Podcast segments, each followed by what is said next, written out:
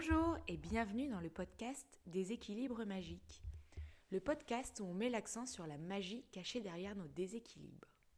Je m'appelle Clotilde, j'adore la psyché humaine, les relations avec le vivant, la guérison et la magie. Ici, on observera avec amour, dérision et spiritualité nos déséquilibres. Parce que finalement, ce sont eux qui apportent de la magie dans notre vie et qui nous permettent sans cesse de nous réajuster. Je vous parlerai aussi des outils magiques qui m'ont aidé à mettre un peu d'eau dans mon vin, au sens propre comme au sens figuré. J'espère que ce podcast pourra éclairer vos lanternes, piquer votre curiosité et vous amener vers une spiritualité enracinée. Sur ce, je vous souhaite une très belle écoute.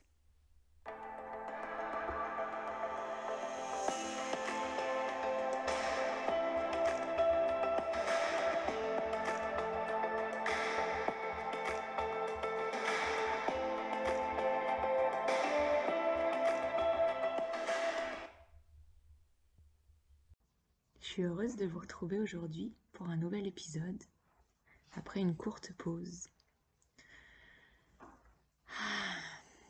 Je sais que pour beaucoup la saison du scorpion est une saison difficile, donc tout le mois de novembre.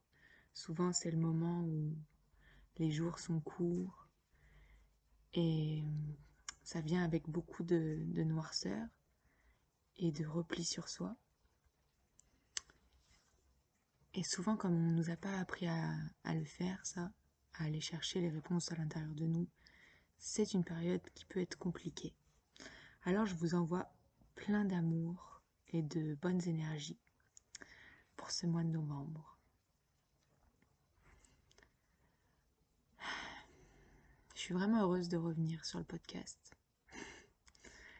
Dans un de mes derniers posts Instagram, je vous parlais de la vue et du fait que actuellement c'est le sens qui domine le monde, ou du moins c'est le sens qu'on valorise dans le monde. Le paraître, ça tient vraiment une place considérable dans la société et on a l'impression que ce qu'on doit montrer, c'est ce qui va être, euh, ou plutôt que ce qu'on montre, c'est ce qui va être valide. Et en fait, je, remarque, que souvent, le fait de valoriser la vue comme ça, ça va se faire au détriment de l'expérimentation, du fait d'expérimenter notre vie et de la vivre comme un jeu, puisqu'on va s'attarder au résultat, au produit fini, si on veut. Et du coup, ça enlève toute la joie un peu du processus de création.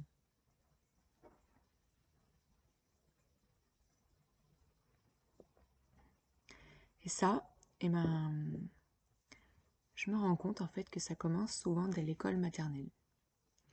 Parce que si on regarde les productions artistiques des enfants, quand on va dans une classe ou dans une, dans une école,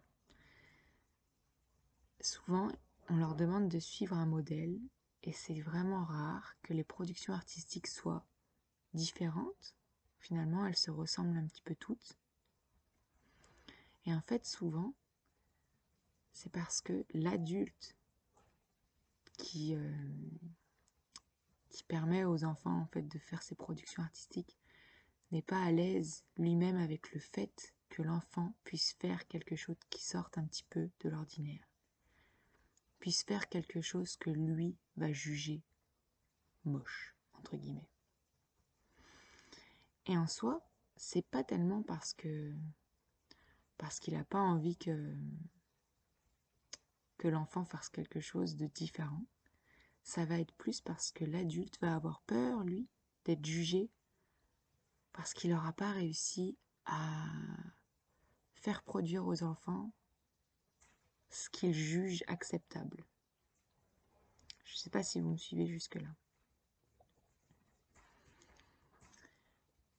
Mais en fait, quand on revient à la beauté, c'est hyper subjectif, puisque les goûts et les couleurs, ça va vraiment euh, varier en fonction de tout le monde.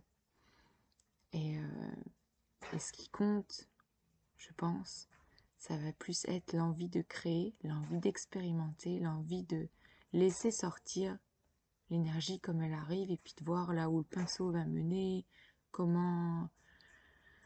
Qu'est-ce que l'enfant, lui, il a en tête Et puis d'observer ce qui se passe. Parce que souvent, si on essaye de, contrôler ce processus créatif-là dès l'enfance, et c'est vraiment ce que j'ai remarqué beaucoup dans les, écoles, eh ben, en fait, on va venir éteindre ce processus-là, le processus créatif, déjà chez l'enfant, puisque lui, il va, se dire dès, le plus jeune âge, en fait, que si sa production ne ressemble pas à celui des autres, c'est qu'il est nul, c'est qu'il ne vaut rien, c'est qu'il est nul en dessin, c'est que patati patata, il va se raconter plein d'histoires dans sa tête, et c'est comme si on était venu éteindre en fait la créativité chez lui. Alors que c'est quelque chose qui est naturel. Mais en venant à, poser un regard, euh, un regard avec des attentes, en fait, on vient bloquer ce chemin, ce jeu créatif-là. Et euh, si on, si on essaye après d'imaginer en fait ces enfants, comment ils vont être à l'âge adulte, ben ça va être des adultes qui vont avoir une créativité éteinte, et c'est la plupart des gens actuellement. Et là vraiment je dis ça sans jugement, c'est un fait, c'est ce que j'observe.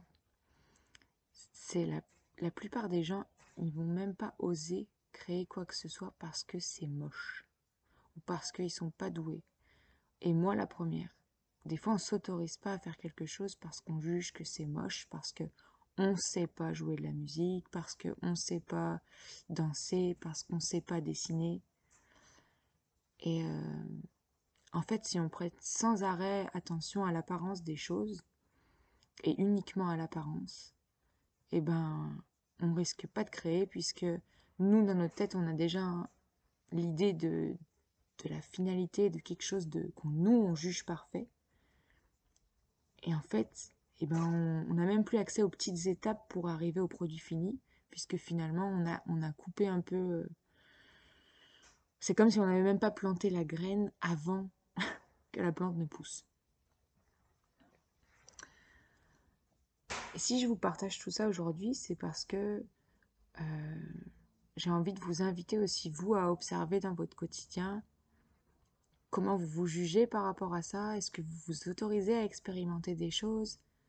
Et si vous avez des enfants, comment vous comment vous êtes avec eux quand euh, eux ils expérimentent des choses? Est-ce que ça vous est-ce que ça vient vous bouleverser à l'intérieur si, si cette chose qu'ils ont créée, ça c'est pas ce que vous vous imaginiez et toutes ces petites observations-là, je vous invite à les faire, mais vraiment sans jugement, sans vous dire « Oh mon Dieu, je suis une mauvaise personne, je, je bloque la créativité de mon enfant. » On a été un petit peu éduqués comme ça. Il y a un énorme nettoyage collectif à faire. Et, euh, et voilà, je vous invite à vous regarder plutôt avec amour, douceur, et à vous dire que si vous l'avez repéré chez vous, ce, cette envie de contrôler ce que l'enfant fait ou de contrôler même vous dans ce que vous faites, de tout contrôler, dites-vous que c'est déjà un grand pas puisque vous avez mis la lumière sur quelque chose que vous ne voyiez pas avant.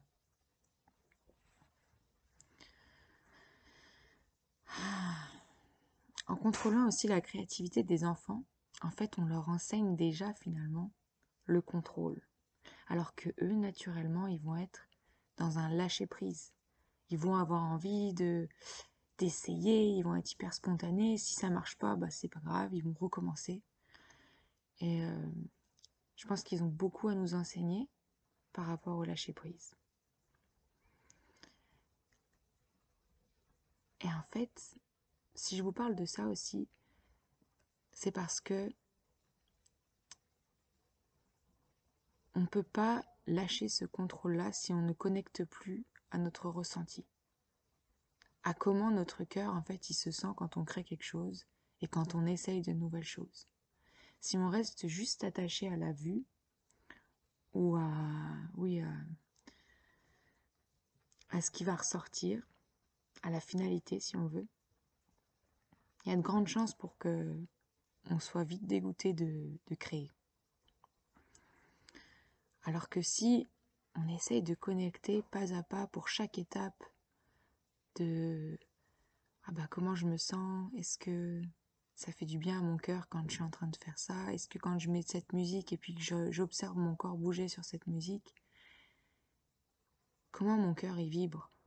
Est-ce que ça le remplit de joie ou au contraire est-ce que ça lui fait pas du bien et je sens que c'est pas ça la bonne chose? Parce que le problème, c'est que quand on est déconnecté à notre ressenti, en fait, on ne sait plus. On ne sait même plus ce qu'on aime. On marche comme des robots et on a vraiment de la difficulté à prendre des décisions parce que même ce qu'on ce qu'on n'aime pas, on ne le sait plus. Et ça, c'est vraiment une observation que je fais et déjà chez des jeunes enfants, des adolescents. Il y a une énorme difficulté à savoir euh, qu'est-ce qu'on aime, qu'est-ce qu'on n'aime plus.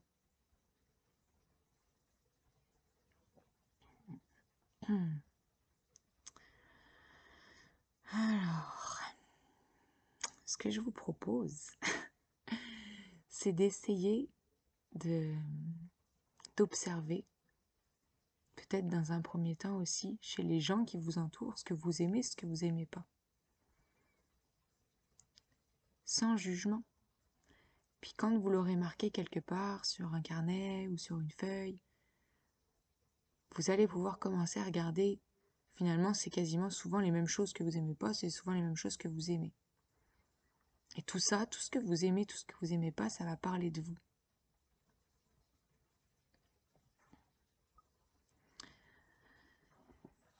Pour connecter à votre ressenti, en fait, il n'y a pas vraiment non plus de, de recette miracle, mais il y a une chose que moi j'ai vraiment expérimenté,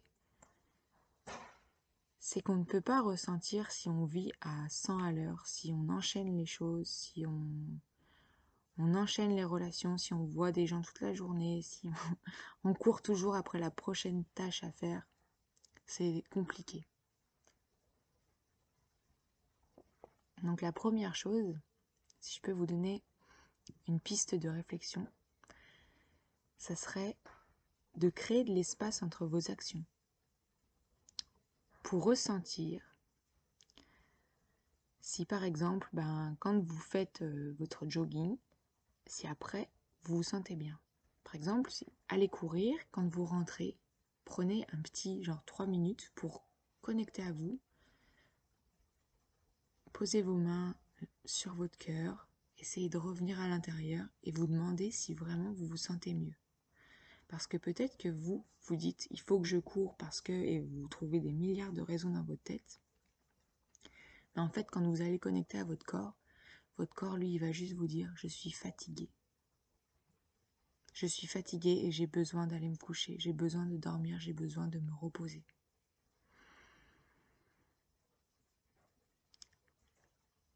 Et là, je vous le dis, mais il y aura sûrement plein de résistantes quand vous allez ressentir ou écouter ce que votre corps a à vous dire, parce que vous allez vous juger. Il y a le, mental qui va revenir, il y a une petite voix qui va vous dire ah mais si, mais t'as encore ça à faire, et puis il faut que tu restes en forme physiquement, il faut que si, il faut que ça.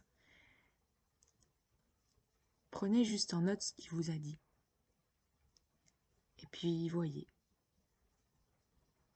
Observez aussi par exemple euh, quand vous avez vu telle ou telle personne, voyez si après avoir vu ces personnes-là, vous vous sentez bien.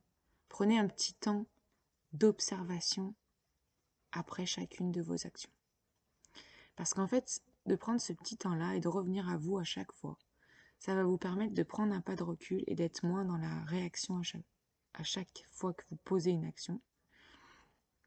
Et plutôt d'être dans le ressenti et de réajuster vos actions si elles sont plus alignées. Par exemple, si vous vous rendez compte que telle personne, vous la voyez, puis qu'à chaque fois que vous la voyez, bah, vous vous êtes marqué que bah, vous vous sentez vidé après l'avoir vue, à chaque fois. Vous allez pouvoir peut-être réajuster vos actions et vous demander pourquoi vous voyez cette personne. Est-ce que c'est vraiment pour vous Ou est-ce que c'est pour elle Ou est-ce que c'est parce que c'est une habitude, mais qu'au final maintenant vous vous sentez plus à l'aise dans la relation, vous trouvez qu'il y a un gros déséquilibre? En fait, c'est en essayant et en allant voir vos déséquilibres que vous allez pouvoir vous observer. Et ça se passe toujours à l'intérieur. Toujours, toujours, toujours. C'est pas à l'extérieur, c'est pas de savoir si oui, mais elle, ça lui fait plaisir, c'est de savoir, mais vous, comment vous vous sentez à l'intérieur de vous? Et c'est là que je trouve que le Reiki, c'est un outil euh, merveilleux parce que ça, ça vient nous, nous j'allais dire nous obliger, mais il n'y a pas vraiment d'obligation, mais ça demande une discipline en fait, de se faire un soin tous les jours, ça demande une pratique. On se dit, dédie à cette énergie-là pendant une pratique, mais en fait, on se dédie surtout à nous-mêmes, parce que le temps de méditation, le temps où on se transmet l'énergie, c'est un moment qu'on passe avec nous-mêmes et c'est un moment qui nous permet de voir ben aujourd'hui comment je me sens. Aujourd'hui mon corps il a quoi à dire? Est-ce qu'il est triste? Est-ce qu'il est en colère? Est-ce qu'il est joyeux? Pétillant? Voilà, vous allez pouvoir regarder en fait. Mais c'est en pratiquant, c'est en le faisant que vous allez pouvoir apprendre et intégrer. C'est pas en lisant, pas en apprenant, pas en, écoutant. C'est en une fois que vous avez appris, une fois que vous avez écouté, c'est en mettant des actions, en posant des, des pratiques concrètes dans votre quotidien et en vous y tenant. Ça demande une discipline, c'est difficile parce que le mental au début il va toujours vouloir vous continuiez comme avant parce que c'est plus facile, parce que c'est ce que vous connaissez, parce que c'est votre mode de fonctionnement depuis des années. Donc le Reiki, ça nous amène à nous...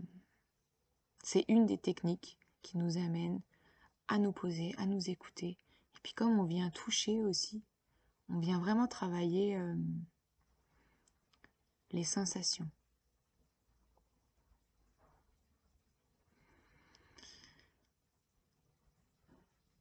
Ça va aussi nous permettre de, finalement, comme une méditation, de nous libérer des pensées qui tourbillonnent sans cesse dans notre tête. De mon point de vue, le Reiki, ça m'a vraiment aidé à accéder à la méditation. Parce que comme j'étais... Euh, comme j'étais obligée, enfin je suis toujours d'ailleurs, quand je fais le Reiki, je sais pas que je suis obligée, mais c'est comme ça qu'on pratique, mais je, posais, je pose mes mains en fait sur chaque euh, centre énergétique. Ça m'a aidé en fait à, poser mon corps vraiment concrètement. C'est comme si je me prenais moi par la main et que je venais me, me donner vraiment de l'amour, mais physiquement. Au départ, la méditation, pour moi, j'avais l'impression que je perdais mon temps. Alors que là, comme il y avait en plus la partie euh, touchée physique, c'était beaucoup plus facile pour convaincre un peu ma tête, mon mental, de me laisser aller à, à me détendre et à prendre du temps pour reconnecter avec moi. Mais si la méditation vous appelle, c'est un super bel outil aussi pour comprendre ce qui se passe à l'intérieur de vous. Et en plus, finalement, on se rend compte que la, méditation, elle ne... C'est vraiment pas une perte de temps elle va vous faire gagner du temps par la suite puisque toutes les réponses que vous allez avoir trouvées en vous, ça va vous permettre de prendre des décisions tellement plus alignées avec ce que vous avez envie d'être. Ça va vous permettre de savoir vraiment au fond de vous de quoi vous avez besoin et ce que vous avez envie de vivre, ce que vous avez envie de vibrer. Il y a autre chose, moi, qui m'a qui m'a aidé à comprendre un peu comment moi je fonctionnais pour accéder aussi euh, à mon ressenti et pour nettoyer mes émotions surtout. C'était euh, ça a été la compréhension de ma carte du ciel et l'astrologie. Et en fait, le placement de, votre lune natale entre autres, ça va vous donner un super bel indicateur de comment connecter à vous-même et de comment connecter à vos émotions. Et ce que je trouve super, c'est que dans un premier temps, ça va parler à votre mental. Ça va venir piquer un peu votre ego. Ah oui, ça parle de moi, boum. Vous allez avoir envie d'en savoir plus. Mais en fait, ce qui est puissant avec l'astrologie, c'est qu'une fois que vous allez avoir compris comment vous fonctionnez, et ben derrière, vous allez pouvoir choisir euh, les pratiques adaptées avec votre terrain émotionnel. Donc par exemple, toutes les lunes qui vont se trouver dans les signes d'eau, donc euh, cancer, scorpion et poisson, l'eau, on se rappelle, c'est un élément qui va avoir de la facilité à connecter avec, euh, avec ses émotions. Pour autant, c'est pas forcément que ces personnes-là, elles vont accepter de les vivre. Parce que souvent, en fait, ce qui se passe, c'est quand on ressent beaucoup les choses, on va se juger derrière, puisqu'on nous a jamais appris à venir nettoyer notre corps émotionnel. On nous a jamais appris que nos émotions étaient des guides. Donc ça peut être des personnes qui vont se durcir émotionnellement ou encore les vivre de manière tellement intense que ça va créer pas mal de pensées hyper négatives dans leur tête. Donc une fois que vous allez avoir compris que votre lune elle a juste besoin d'être d'un cadre où vous pouvez accéder à vos émotions, pardon, et, euh, et de moments pour nettoyer un peu tout ce, monde émotionnel qui est à l'intérieur de vous, vous allez pouvoir venir mettre des pratiques euh, adaptées à ça. Donc l'eau, ça serait plus des pratiques énergétiques. Euh, donc le reiki, des choses comme ça des soins énergétiques. Euh, les lunes en air, donc dans les signes du euh, Gémeaux, Balance et Verseau, il y a comme une petite résistance à aller dans les émotions. Et encore, c'est même pas une résistance, en fait, c'est juste que c'est pas naturel parce que l'air, c'est un signe, enfin, ça représente notre mental. C'est un élément qui est vraiment très euh, vif, très, très léger et très haut si je puis dire. Donc ça va être très dans la tête. Euh, donc en fait, les lunes en air, elles vont avoir besoin de pratiques qui les amènent à redescendre dans le corps pour accéder au cœur. De sortir de la tête pour aller dans un espace qui se trouve plus bas. Donc des pratiques comme la danse, euh, le yoga, du mouvement, et se servir aussi des mots, de mettre une intention derrière pour pouvoir venir un peu euh, se laisser descendre dans le corps et voir ce que le corps a à dire. Les lunes dans les signes de terre, donc là on sera sur taureau, vierge, capricorne, eux ils vont plutôt avoir tendance à traiter les émotions de manière pragmatique, un peu comme euh, un travail, donc de manière très organisée euh, et forcément avec euh, bienveillance. Ce sera, plus pour vite se débarrasser de l'émotion. Donc ça va demander de lâcher prise, d'accepter de, se laisser guider, de se laisser bercer, de s'accorder des moments pour soi.